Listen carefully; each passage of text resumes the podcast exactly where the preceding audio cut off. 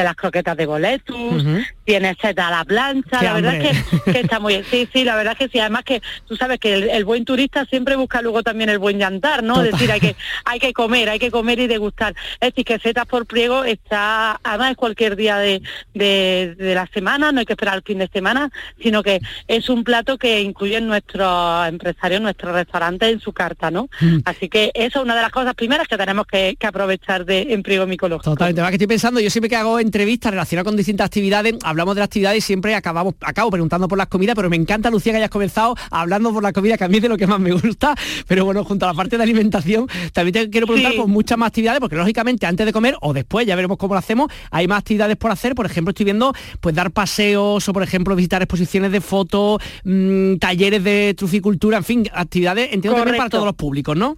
Pues fíjate, mira, eh, tenemos visita guiada al Jardín Micológico la Trufa. El Jardín Micológico de la Trufa está en Zagrilla, está a 8 kilómetros de Priego de Córdoba. Es un jardín que recrea los ocho ecosistemas del bosque mediterráneo. luego tiene un pequeño centro de interpretación. La verdad es que merece la pena visitarlo. Y todavía tienen la oportunidad los oyentes de hacer su reserva porque tenemos visitas todavía el día 3 6 y 10 de diciembre. Eh, es decir, que todavía quedan plazas para que la gente se pueda apuntar y de la mano de un experto pues te cuenten todo el tema de lo que es el, la micología, el micoturismo, para qué se utilizaban los hongos, la importancia que tienen los hongos en nuestra vida, que sin ellos casi casi no podríamos estar hoy en día aquí y darle ese valor. Y luego el espacio, el paisaje. No te puedes imaginar las vistas que tiene desde el jardín micológico a toda la Sierra Orconera, todo lo que es el pico de la Tiñosa, que es el pico más alto de la provincia de Córdoba que está en Priego, esta posibilidad de hacer luego esas rutas, ¿no? Y seguimos, y seguimos. Cuéntame, cuéntame. Bueno, y aparte de eso, te pues más, más cosas apunta, cuéntame. Mira, pues tenemos salidas de senderismo por el Parque Natural de la Sierra Subética. Para los que nos están oyendo hoy, le queda la del día 8 de diciembre, que estamos en pleno puente, una fecha importantísima para nuestro territorio en el tema, hablando de turismo, y que se pueden acercar y que todavía puedo decir que todavía quedan plazas porque estamos casi ampliando a un segundo grupo. Entonces, bueno, es eh, un día donde tú te vas a recoger setas con un experto micólogo, te llevas tu canastilla, tu para cortar y recoger las setas que luego va a poder incluso llevarte a tu casa y degustarlas, ¿no? Y saber cuáles son las que hay que probarlas o cuáles son las que no hay que coger, que eso siempre, la seta hay que tenerle mucho respeto. Entonces hay que saber cuáles sí, cuáles no. Entonces, bueno, pues ir con un experto siempre eh, es bueno, ¿no?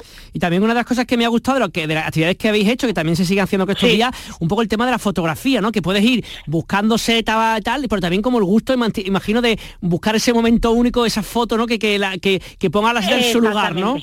Exactamente, mira, el pasado día 26 tuvimos una salida fotográfica, pero claro, eh, sobre todo porque la utilizamos luego para hacer exposiciones. Y la exposición que hay en el Jardín Micológico de la Trufa está permanentemente allí hasta el día 17 de diciembre que también la gente... Y luego es que hoy en día la afición a la fotografía es brutal. Es decir, la gente coge sus cámaras y un honguito pequeñito, pequeñito que tú te encuentras ahí en el bosque de ese bosque del Parque Natural de la Sierra Subética y puedes fotografiarlo y son maravillas. La verdad es que yo he visto algunas y son espectaculares. La verdad es que sí, que, que el pliego micológico te, te envuelve muchas cositas, ¿no? Entiendo también que aunque bueno, es para, entiendo un público pues, más mayor, ¿no? Sobre todo si va a asistir a determinadas charlas o a lo mejor alguna ponencia, algún taller de, cocina, pero también para todos los públicos, incluso para los, para los niños de determinadas edad, por supuesto, también es posible que se puedan, pues les pueda gustar un poco los proyectos que tenéis estos días, ¿no? De hecho, llevamos a los colegios de la zona, los llevamos también a que vean el jardín, porque ya te digo, los niños, el hacer ese taller de setas, el ver cómo se van micorrizando, el ver cómo, cómo, se, cómo nacen, cómo las vas viendo en, este recorrido, porque el jardín micológico lo que hace es un recorrido por el bosque mediterráneo por ejemplo, por el Pinchapar, ¿no? De la parte de Cádiz, ¿no? Pues tú ves allí cómo van saliendo las setas, ¿no? Los niños, además, eh, inculcarle esta cultura, lo mismo que hacemos con el tema del olivar, la cultura del olivar, la cultura también de la micología, pues también llama esto de que parece como está lloviendo un poquito más, ¿no? Bueno, pues están saliendo más setas. Y la verdad es que hay mucha tradición de gente de ir al campo a, coger setas. Es verdad que, que en Andalucía tenemos muchos espacios y la verdad es que bueno, que poquito a poco el micoturismo y la micología en Priego y en la comarca eh, de la de la subética cordobesa ya es una realidad, ¿no? Totalmente. Que ahora estoy pensando ya en este programa de Estilo Andalucía, hemos hecho algunas intervenciones con vosotros, también el placer de visitar Priego con, entre otras cosas, su casco histórico, su maravilloso aceite, en fin, para pasar un fin de semana o unos días estupendo en la localidad, ¿no? La verdad es que nosotros tenemos un eslogan ahora que se llama Priego tu mejor plan y es que estamos hablando que mezclamos patrimonio y cultura, la Fuente del Rey, la iglesia barroca, el castillo de Priego que es una maravilla, ¿no? Allí en pleno casco histórico, con el tema de los museos. Luego tenemos el tema de gastronomía, en este caso con las setas, pero también con nuestro maravilloso aceite de oliva virgen extra, en este caso de, Nación de Origen Priego de Córdoba, que sabemos que es uno de los más reconocidos a nivel mundial, y el tema también de de toda eh, la gastronomía que, que pueda encontrar y el tema de la oferta de alojamiento. que eso también, que no quiera, eh, tenemos tanto alojamiento en Priego de Córdoba, en el casco histórico, como en, las aldeas. No sé si sabes que Priego tiene más de 24 aldeas, una de ellas, la de Zagrilla, donde está el jardín micológico, ¿no?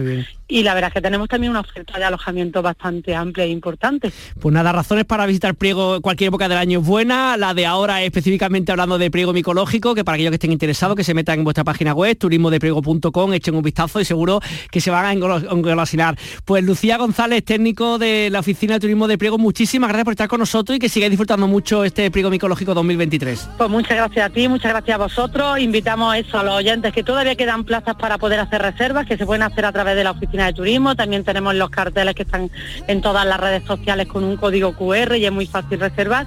Y nada, invitar a que todos los que nos están oyendo a que pongan en su agenda que Priego es su mejor plan y que puedan venir a visitarnos pronto. Así que muchas gracias de verdad.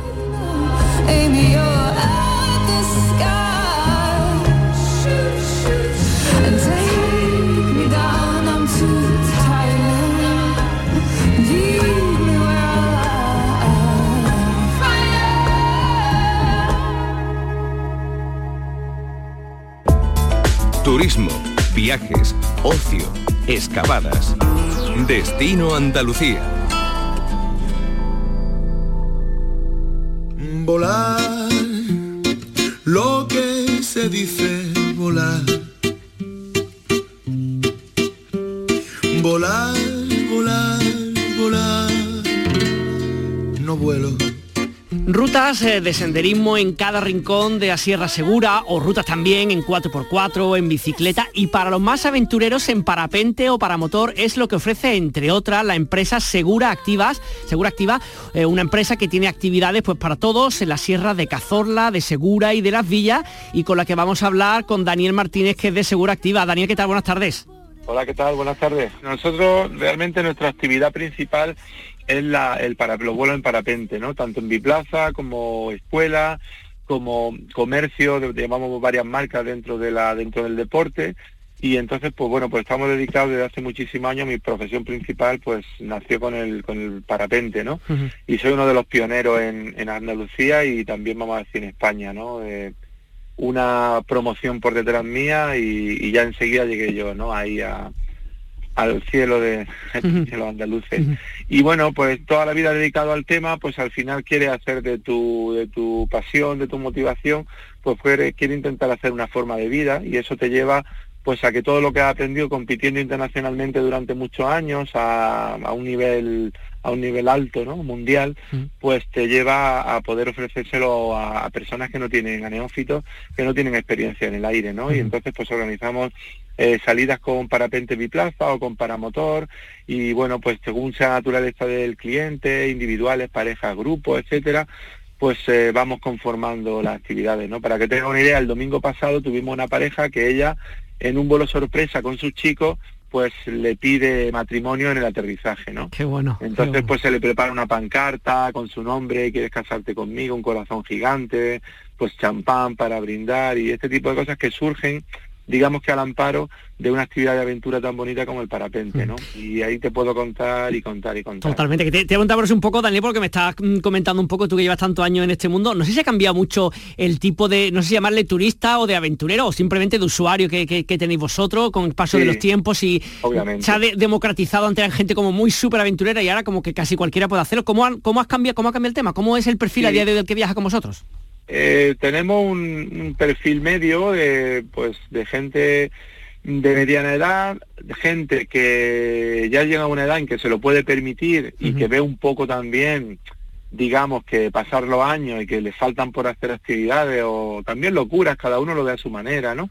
Y entonces, pues también gracias a la, a la gran información que hay en Internet hoy en día sobre cualquier actividad, pues también ayuda mucho a haberle quitado pues este este aura no de actividad peligrosa y de actividad que, que no vayas ahí que te vas a matar. Y la verdad es que solamente en España te puedo decir que un buen fin de semana de buen tiempo se pueden hacer perfectamente entre dos y tres mil vuelos con las distintas empresas que haya. Quiere decir que eso eh, sumado no en un timeline de, de pues de, de una sociedad pues hace que al final se va conociendo mejor este tipo de actividades y, se las va respetando y también la gente las va consumiendo con una, una naturalidad mayor que el que venía hace 30 años a mm. volar, que estaba quizá un poco más pirado, ¿no? Por así decirlo, por ponerle comillas a algo. Sí, sí, sí. Y bueno, pues eh, ahí se creciendo. Y también ocurre que los chavales jóvenes, por ejemplo, hijos de gente que lo va a hacer o de pilotos o así, pues eh, eh, le llama mucho la atención, ¿no? Entonces a menudo pues tenemos clientela de 8, 9, 10, 12, 14 años, de chavales que les va la marcha, digamos, ¿no? Para entendernos, y les gusta hacer cosas eh, un poco más arriesgadas y eh, un poco extrovertidas y, y bueno, pues se lo pasan genial, ¿no? Porque, bueno, adaptamos con un parapente diferente para su peso, que siempre es menor, y adaptamos la, la actividad y genial, ¿no? Y otro público que también ha ido accediendo a lo largo de los años es el público de personas con discapacidad, ¿no? Imagínate una persona que va en silla de ruedas y que no puede caminar, que la sacas a volar, ¿no? la sensación de, libertad y de, y de, poder ver el mundo desde arriba es, brutal, ¿no? Y bueno, pues eso al final genera, con nuestro conocimiento con los años, pues también genera que la oferta es más rica, variada y, sobre todo calidad, ¿no? Que es lo que siempre nos gusta destacar. Oye, Daniel, eh, una última cosilla. Estoy pensando que junto con la propia actividad, en este caso del parapente o del paramotor, eh, tú que llevas tanto años en esto, ¿qué valora la gente? Aparte, por supuesto, de esa actividad, que es, que, vamos, por si inenarrable y una pasada, ¿qué más cosas son las que le da valor a, este tipo de cosas? El, por ejemplo, el detalle que de la boda o, que haya más actividades durante la tarde o el día de antes o que, busca la gente aparte de la propia, digamos, el propio vuelo en sí? Bueno, lo que busca la gente es sentirse en un entorno seguro, en un entorno confiable y en un entorno donde regresen a casa de la misma forma o enriquecidos en la parte, digamos, que personal o espiritual o tal, ¿no? Y, que, y que se sientan eso, que pueden, que pueden abordar y, y vencer a sus propios miedos, ¿no? Eh, hay gente que quiere volar con condiciones más fuertes, hay gente que quiere simplemente un planeo suave al atardecer, al aterrizaje. Entonces, para eso es bueno el, contacto previo, el analizar un poquito al cliente así como un pseudo psicotécnico muy rapidito, ¿no? Y, y que nos dé a nosotros también aquellas pinceladas de, dosis, porque esto va como, como bajar un río, ¿no? Va en la dosis. Te puedes bajar un río de mucho caudal, caudal muy, muy lento y va bajando un Guadalquivir, por así decirlo, o te pones a hacer aguas bravas en el Pirineo, donde un río pequeño y muy caudaloso pues te lleva, digamos, a sentir cosas vertiginosas, ¿no? Que no tienen nada que ver con, con, la primera, con el primer caso. Entonces en el, en el aire pues ocurre igual. Si vuelas por la mañana, por la tarde a última hora, cuando el calentamiento del aire ya es muy leve y, o uniforme, es un vuelo mucho más placentero y cuando vuelas a mediodía, cuando está en el apogeo del, del calentamiento solar, pues ahí el aire es muy fuerte, ¿no? Sobre todo en verano. Entonces las sensaciones pues varían muchísimo. Es como ir en autovía o meterte de rally o un poco de rally por, por caminos, ¿no? Con un todoterreno. Pues ahí en esa variedad está el gusto y lo que nos gusta es identificar a nuestros clientes y darle aquello que nos que nos pueden estar demandando, ¿no? Pues nada, aquellos que les gusten estas emociones, que son muy bonitas y muy, muy seguros que muy divertidas, que se metan en la página web de Seguro Activa, que echen un vistazo de todas las actividades que tiene y que así puedan contactar con vosotros y poder, poder apuntarse. Eh, Daniel Martínez, muchísimas gracias por estar con nosotros. Muchísimas gracias por vuestro tiempo en la radio y, bueno, pues eh, aquí estamos para lo que necesitéis. Así que cojo impulso y a volar. Volar, volar,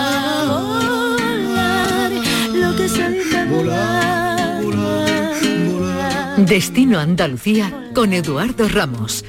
Radio Andalucía Información y Canal Sur Radio.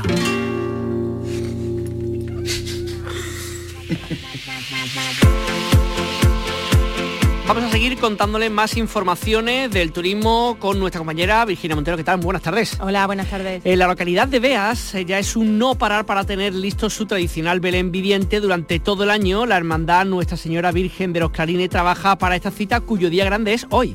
En esta edición se trabaja en colaboración con los monjes de la Rábida, herederos de la tradición de San Francisco, buscando que la muestra lleve el sello franciscano en honor al creador del primer Belén viviente en la Nochebuena de 1223. En el centro de interpretación del Belén se expondrán objetos de la tradición monástica y belenística de estos monjes. En esta edición se volverá a contar con los niños como principales protagonistas, ya que desde la pandemia y por motivos sanitarios los figurantes eran adultos. El Belén este año doblará su recorrido y se ha construido la escena del nacimiento, colocándonos en un lugar central de muestra. La inauguración este viernes 1 de diciembre. Sevilla va a encender las luces de Navidad, va a ser este sábado 2 de diciembre y contará además con un espectáculo audiovisual sobre el río. En total serán 287 calles de Sevilla las que cuenten con esta iluminación. Desde el ayuntamiento se señala que es el mejor reclamo turístico para hacer más acogedora la Navidad y para activar el comercio en la ciudad. El distrito que más alumbrado recibe es el casco antiguo, seguido del distrito este Alcosa Torreblanca.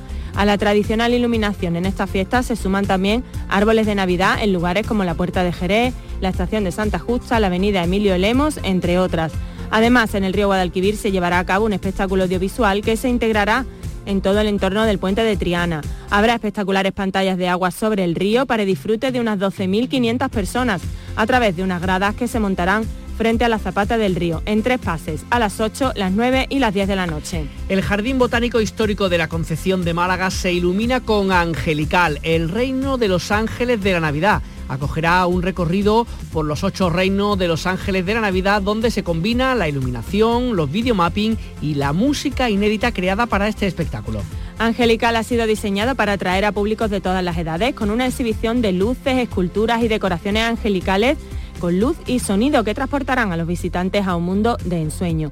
Cada uno de los ocho reinos representa un aspecto diferente de la Navidad y se ha creado con atención al detalle, desde la decoración tradicional hasta la moderna, pasando por la cultura popular y los elementos espirituales. Un recorrido repleto de una iluminación espectacular, escenografía, música inédita creada por el compositor y director musical Alberto Miras, que se suman a esculturas de luz, proyecciones y videomapping. Angelical abre sus puertas este viernes 1 de diciembre y podrá visitarse hasta el 7 de enero. Y un último apunte, Virginia, el Patronato de Deporte del Ayuntamiento de Jaén ha organizado una caminata para este sábado y así poder bajar ya los mantecados. Se trata de una ruta senderista denominada Piedra del Palo Vegueta de los Frailes, que discurre entre las localidades de Carchel y Carchalejo. La ruta es de dificultad alta porque incluye un ascenso total de más de 600 metros y tiene un recorrido circular de 14 kilómetros por senderos y pistas forestales. Para participar es necesario inscribirse en la web del Patronato Municipal de Deportes, una oportunidad de descubrir los bellos parajes que tiene la provincia jiennense. Viaja con nosotros a tu destino. Destino Andalucía.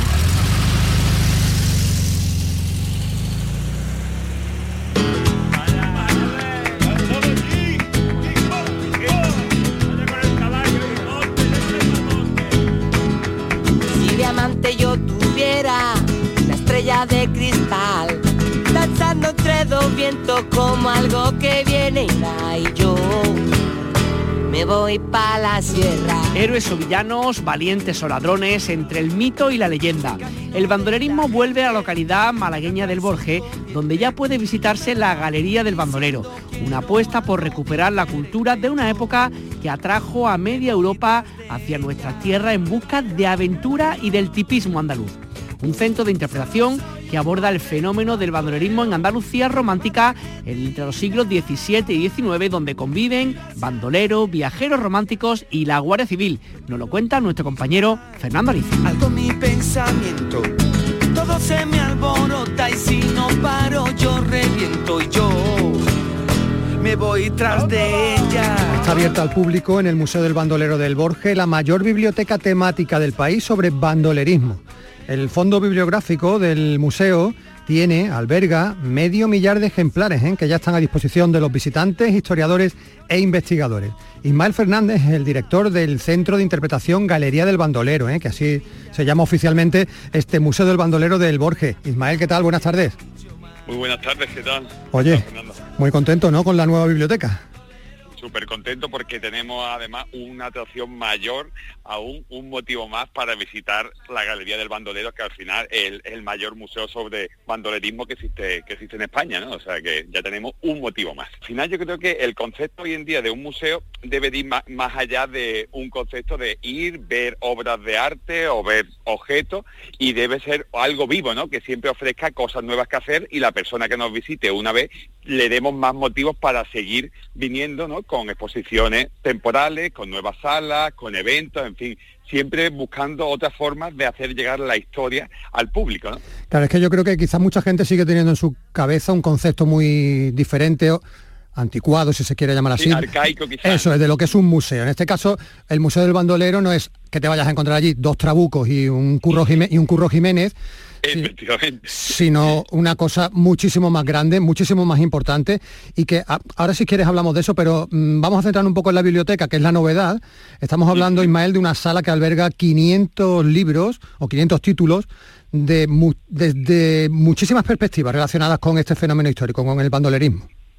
Efectivamente, yo creo que a todo el mundo le pasa, ¿no? Cuando piensa en el fenómeno del bandolerismo, solo piensa en los bandoleros como tal, pero la realidad es que el bandolerismo tiene muchísimos, muchísimos protagonistas, ¿no? Desde ese propio contexto social e histórico, es decir, desde aquello, desde aquellos gobernantes, pasando por la Guardia Civil, que también tuvo un papel primordial, y mucha gente desconoce de hecho que la Guardia Civil se creó en España para acabar con los bandoleros. ¿eh? Ese es el origen real de la Guardia ya por el 1844, o sea, hablamos de 200 años. Después, otra parte muy importante de todo este fenómeno son los viajeros románticos que, que vinieron desde toda Europa a conocer qué estaba pasando en Andalucía y a esos super bandoleros, ¿no? que casi que lo consideraban como héroes ¿no? nacionales. Entonces, esa parte también, esa perspectiva es súper importante, sobre todo en cuanto a que toda esa romantización que se produjo de los bandoleros y de ese siglo XVIII-XIX eh, es gracias a ellos, ¿no? Realmente todo lo que conocemos del fenómeno viene gracias a esos viajeros pues ingleses, alemanes, incluso estadounidenses que vinieron aquí. Entonces aquí en la biblioteca podemos consultar no solo esos libros y esas guías turísticas que escribieron ellos, sino como decía antes, todas las perspectivas, desde libros temáticos sobre bandoleros en concreto, como puede ser El Tempranillo, Paso Largo, Diego Corriente, eh, la Guardia Civil o incluso eh, cosas e historias súper sorprendente y que va a un público muy concreto como es pues desde publicaciones sobre los uniformes de la Guardia Civil, eh, tomos sobre cuchillería, sobre armas, en fin, son eh, una colección súper completa que al final cualquier persona que le interese la temática tiene aquí para echar un buen rato. Es verdad que esa aura romántica del que tú hablas eh, convirtió o nos convirtió a los bandoleros en personajes eh, liberadores, eh, los buenos de la película. La Guardia Civil eran los malos y los bandoleros eran los buenos, pero, pero ahí está toda esa temática que tú dices reflejadas en libros, libros algunos mm, pues que tienen muchísimos años, creo recordar o creo haber leído por ahí que tenéis libros de, de 1890 y tantos, ¿no? De 1870, 1890 Efectivamente tenemos libros desde el 1850, incluso tenemos un, documento que es un enjuiciamiento a un bandolero que es del 1788, o sea que fíjate hasta la actualidad que a día de hoy seguimos todavía pues incorporando nuevos libros, nuevos tomo nuevas historias que aún a día de hoy pues se siguen escribiendo sobre bandoleros, ya sean investigaciones, temas de ficción o cualquier tema relativo a, como decía, este fenómeno que durante dos siglos pues pobló las tierras, las tierras andaluzas y que a pesar de que tenemos 500 tomos, eh, creo que no conocemos todavía lo suficiente eh, el público en general qué pasó en esa época, por qué ocurrió y efectivamente, como decías antes, eh, también, ¿por qué no? O sea, eliminar también esa romantización que se hizo, porque bandolero eh, hubo de todo, desde malos, muy malos, buenos y muy buenos, ¿eh? pero eh, es importante conocer la historia, venir, acercarse y, y sobre todo ahora que tenemos la posibilidad de que una biblioteca tan específica y única al tiro de piedra en el Borges, pues podamos venir y consultar la casa. Ismael, hay que nombrar aquí a una persona, que es Jesús Almazán, fundador del antiguo Museo del Bandolero en Ronda, cuya biblioteca pues eh, es parte ¿no? de, esta nueva biblioteca del Borges.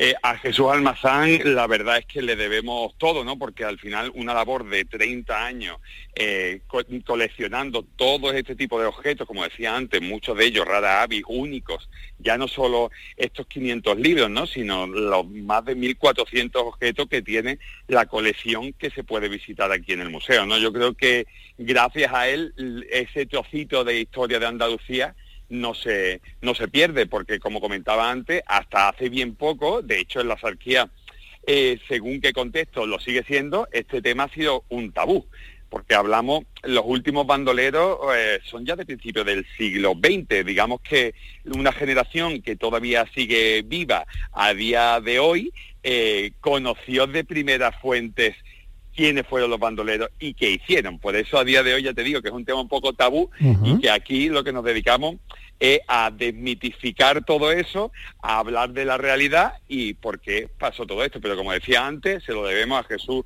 Almazán, que durante 30 años eh, estuvo mm, alimentando eh, la colección desde el Museo de Ronda y que allí fue un éxito y que por suerte en el Borges pues está siendo otro éxito, estamos súper contentos con las visitas y sobre todo que venga más gente y nos conozca. Ismael, nos vemos por allí en cualquier momento, eh, un placer tenerte como siempre. Igualmente, muchísimas gracias e invitamos a todos los oyentes a que vengan a vernos, que se lo van a pasar muy bien y como decía, un museo es un sitio divertido donde se tiene muchísimas posibilidades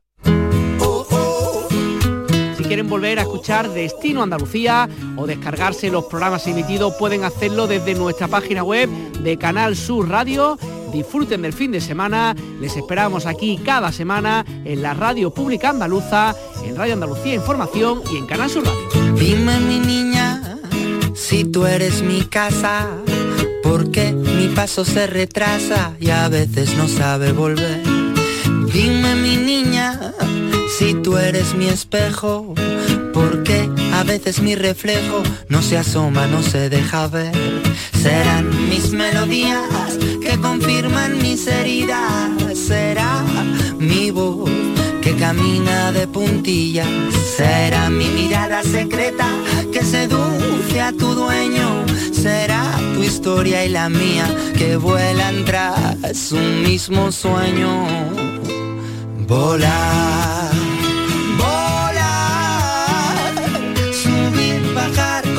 sin alas volar, volar, volar, subir, bajar contigo sin alas volar. Soy el esclavo de tu sombra, la orilla de tu boca, tu dolor, tu medicina, el que te espía tras la cortina.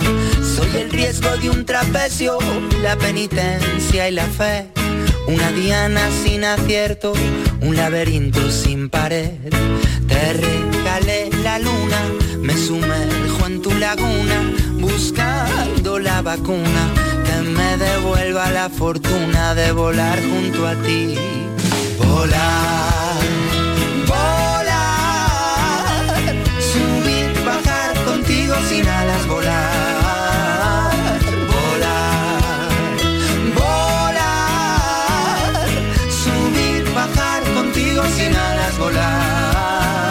Nos despedimos de Destino Andalucía, que forma parte de la tarde de Canal Sur Radio, hasta el próximo viernes.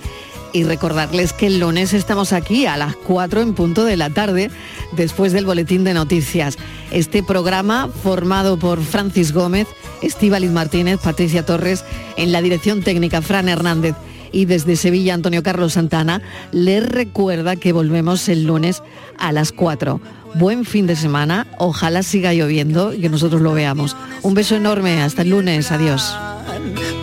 Que nunca cambie la meta de juntos.